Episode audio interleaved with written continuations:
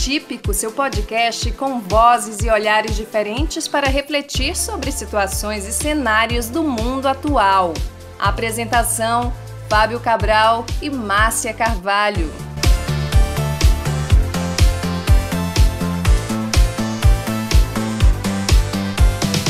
Olá, seja bem-vindo ao nosso podcast. Pode chegar junto, não tenha medo, porque se de perto ninguém é normal, em tempos de pandemia tudo é ainda mais atípico. A partir de hoje, toda semana, temos um encontro para tratar de aspectos da nossa vida impactados diretamente pela Covid-19. Nesses tempos nada normais, em que tudo parece estranho, o atípico também não quer ser lugar comum. Por isso, além de falar sobre o que está acontecendo, queremos refletir sobre perspectivas que nos aguardam. Afinal de contas, a pandemia do coronavírus impôs uma nova rotina de vida para as pessoas no mundo inteiro estamos passando a maior parte do tempo trancados dentro de casa. Um confinamento obrigatório que impõe uma série de hábitos novos e diferentes em nosso dia a dia. E é sobre mudanças no comportamento que iremos tratar nesse primeiro episódio do Atípico. Vamos ouvir histórias de pessoas que tiveram o estilo de vida alterado pela quarentena obrigatória. Será que elas estão prontas para mudar? É uma coisa que ela te estressa, né? Essa sensação de prisão. Nós tivemos um momento assim de muito de quase que desespero.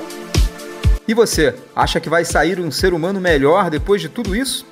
Para refletir sobre essa e outras questões, vamos ouvir o psicanalista Agostinho Ramalho. Quanto ao fato de sermos, digamos, seres humanos melhores, eu confesso que sou um tanto cético em relação a isso.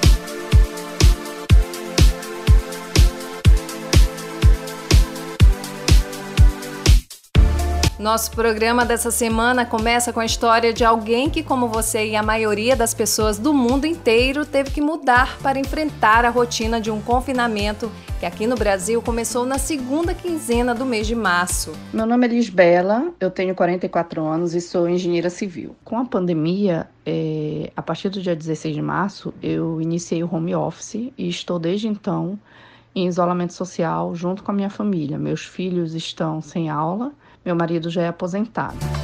A pandemia do novo coronavírus pegou a Lisbela de surpresa, no exato momento em que ela estava fazendo uma pequena reforma em casa.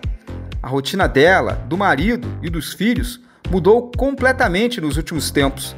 No início, não foi nada fácil. Os primeiros dias foram muito complicados, até porque eu estava no meio de uma obra aqui na minha casa. Era uma obra na sala que não tinha como parar porque estava no meio da obra e acabou que nos, nas duas primeiras semanas a gente teve que ficar dentro dos quartos. E aí foi muito complicada essa adaptação, né?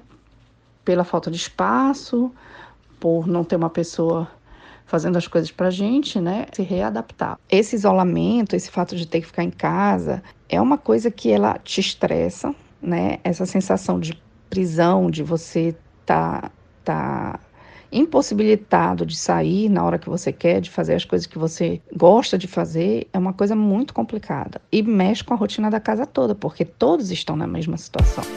Se ficar em casa é uma medida necessária para reduzir os riscos de contágio, por outro lado, é também um desafio para manter a mente sã, como nos explica o professor e psicanalista Agostinho Ramalho, convidado desse primeiro episódio do podcast Atípico. Fala aí, professor. Quem é que poderia imaginar que nós estaríamos confinados, tendo que usar máscara, tendo que tomar todos esses cuidados de higiene que precisamos tomar, sem poder ter contato com ninguém, com as pessoas queridas, sem poder apertar a mão, dar um abraço, enfim. Evidentemente que uma situação dessa mexe com todos. A gente tem no próprio consultório, eu que sou psicanalista, um testemunho disso, de que as pessoas ficam ansiosas, de que as pessoas têm medo, de que as pessoas sentem um desconforto muito grande com relação a essa situação. E eu, inclusive, me incluo também nesse quadro, porque é claro que eu não estou à parte disso, eu também estou há mais de dois meses numa situação de quarentena, sem poder ver as pessoas que eu gosto, que me são próximas. Mas então, que podemos fazer diante dessa situação? É preciso que encontremos formas de tornar mais leve essa travessia. O que significa, em primeiro lugar, que eu estou considerando que se trata de uma travessia, de uma passagem. Enquanto isso, temos que procurar não sobrecarregar nosso corpo e nossa mente, procurar fazer exercício, ter uma alimentação saudável, tomar sol, procurar nos distrair com aquilo de que gostamos, encontrar coisas que nos ocupem o tempo. É um ótimo momento para ver bons filmes, ler livros, escutar música, enfim, é um momento que, como se tem dito, há necessidade de nós nos recriarmos de alguma forma. A família da Lisbela tem aprendido algumas importantes lições, mesmo nesse confinamento forçado. É, como nós demos uma criação para os nossos filhos de sempre ajudar em casa, quer dizer, sempre deixamos muito claro para eles que nós também tínhamos obrigações de fazer as tarefas domésticas diárias, principalmente fim de semana, então a gente sempre dividiu muito as tarefas, né? Um lava louça, outro arruma mesa, outro tira mesa, nós mesmos cozinhamos, então essa adequação de rotina não foi tão difícil. E eu entendo que a gente conseguiu fazer isso, um, pela idade deles, porque já são adolescentes, e dois, porque a gente já tinha, de certa forma, essa rotina aos finais de semana. E não é só a Lisbela que tem uma história para contar pra gente nessa pandemia. Nossa outra personagem vem do bairro da Liberdade, o Quilombo Urbano de São Luís do Maranhão. Eu sou Nicinha Durães, tenho 51 anos, sou moradora do Quilombo Urbano Liberdade, sou professora estudante do último período de pedagogia da UFMA. A pandemia do coronavírus, ela impactou bastante a minha rotina. Eu morava na minha casa, é uma casa pequena, sala, quarto, cozinha, morava só. E eu moro bem próximo à casa que eu fui criada, a casa dos meus pais. Nessa casa mora minha irmã, com dois filhos, minha filha com uma filha. E eu tenho um filho de 16 anos, então a gente resolveu se juntar. O início foi muito estressante, duas crianças e dois adolescentes em casa. Periferia, sim, muitas opções. A gente tem a internet e tal, mas para a criança que vive um solto, vai para a escola, eles faziam outras, eh, tinha outras tarefas. Então é extremamente difícil é, ter que organizar essa galera em casa, até para a gente mesmo, né? Ter que ficar direto dentro de casa. Com o tempo, a gente foi se organizando, a gente foi criando assim várias atividades. É, mas não pense que tudo são flores nesse período.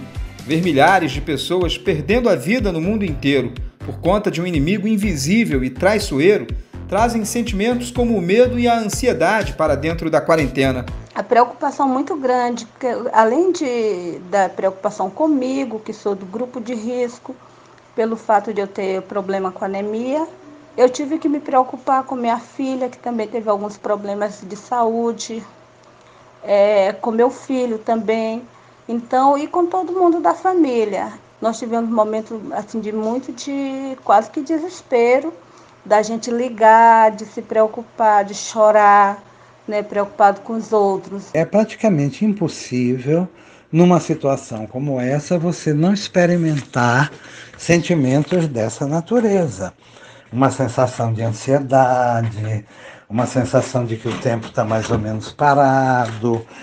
Claro, medo é uma doença perigosa, é uma doença muito contagiosa, que pode nos atingir pessoalmente, pode atingir pessoas da nossa família, pessoas que estão ao redor. Enfim, não é possível você não ter sentimentos dessa natureza.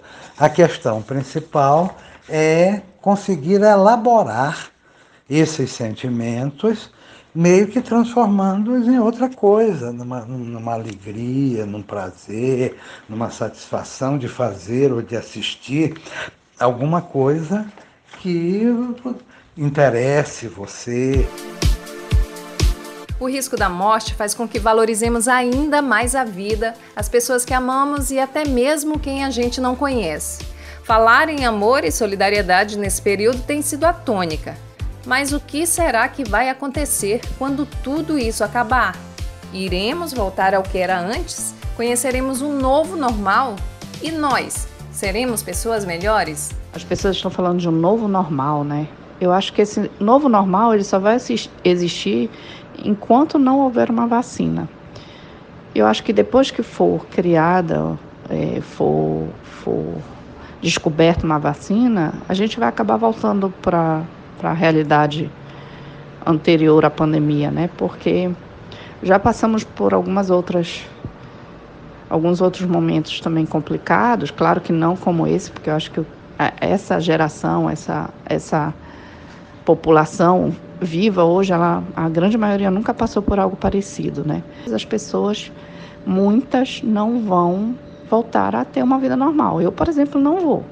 Vou voltar a shopping? Não vou, não tenho necessidade. Acho que eu vou levar coisas para a vida que, que vão melhorar minha rotina de vida, a questão da rotina de casa, a questão da rotina de limpeza, a questão da rotina de saúde, a questão de, de realmente dar uma importância muito grande a, aos amigos, à família, de, de quando puder sempre estar perto. O que, que eu espero de positivo é, no, no novo normal é que as pessoas vão estar mais preocupadas consigo, que as pessoas vão se preocupar com os seus, né?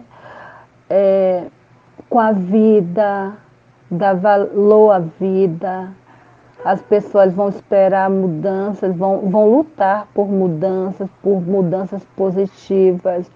Então, é, são coisas que eu acredito, que eu acredito muito. Bom, eu acho que continuar como antes realmente não vai me lembrei do verso de uma música do Milton Nascimento, nada será como antes amanhã.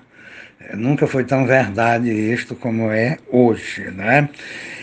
Quanto ao fato de sermos, digamos, seres humanos melhores, eu confesso que sou um tanto cético em relação a isso, porque a experiência histórica mostra que os seres humanos têm muita dificuldade de aprender com a experiência, de tirar ensinamentos e de tirar as consequências desses ensinamentos.